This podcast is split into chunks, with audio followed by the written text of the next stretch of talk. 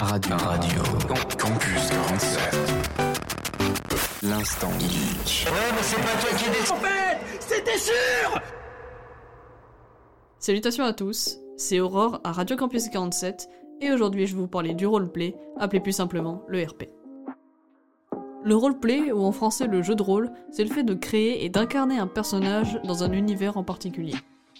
Il peut se jouer autour d'une table, à l'écrit, ou encore sur un jeu vidéo. Il peut être fait de façon sérieuse, lors d'événements, soirées ou sur des serveurs de jeux vidéo dédiés à ça, et il peut se réaliser aussi pour simplement s'amuser avec d'autres personnes.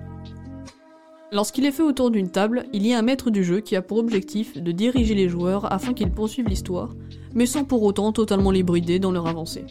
Il est possible d'interagir avec des PNJ, des personnages non joueurs, ou encore de divaguer.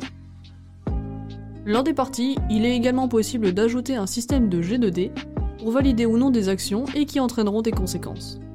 Par exemple, vous voulez raconter un mensonge à un PNJ, un GD peut être fait pour savoir si le mensonge peut passer ou s'il sera repéré. Si le GD est réussi, le personnage avec qui le joueur parle ne pourra pas savoir que c'est un mensonge et acceptera ce qu'il lui a annoncé. Inversement, s'il s'en rend compte, il pourra avoir de la méfiance ou s'énerver contre le joueur. Suite à un GD raté, il va falloir improviser et replanifier nos plans en s'adaptant à la réaction du PNJ. Le RP autour d'une table peut être fait sur l'univers Donjons et Dragons par exemple. Également, les histoires dont vous êtes le héros sont de bons exemples. Il est possible d'y jouer seul comme en groupe.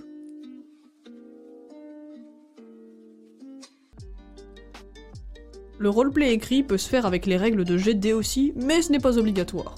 On pourrait le comparer à l'écriture d'une histoire avec d'autres personnes où chacun ne possède pas un contrôle total et où il faut apprendre à s'adapter aux désirs des autres. Ce roleplay peut se faire sur tous les univers possibles, du post-apo, du fantastique.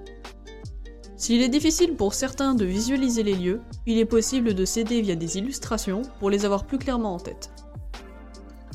Quant au roleplay sur jeux vidéo, celui-ci peut apporter une facilité à s'immerger dans l'univers dû à un design environnant. Il est possible d'être qui nous voulons tant que ça reste dans l'univers en question.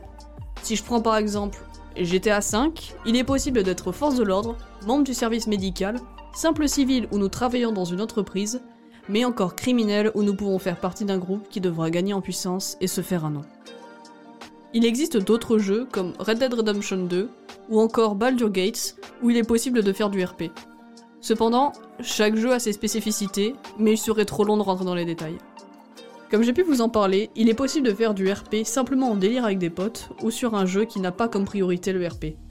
Vous pouvez très bien le faire sur Clash of Clans, Dofus, Minecraft ou encore Age of Empire en incarnant le dirigeant de votre métropole par exemple. Si vous êtes dispo pour faire du jeu de rôle, je ne peux que vous le conseiller. C'est un très bon exercice pour l'improvisation, gérer le stress et s'adapter. Cependant, ne privatisez pas votre vie RP au détriment de votre vie sociale. Gardez en tête que le jeu de rôle est un hobby. Sur cette explication de ce qu'est le RP, c'était Aurore, je vous souhaite la bonne soirée à toutes et à tous, à bye bye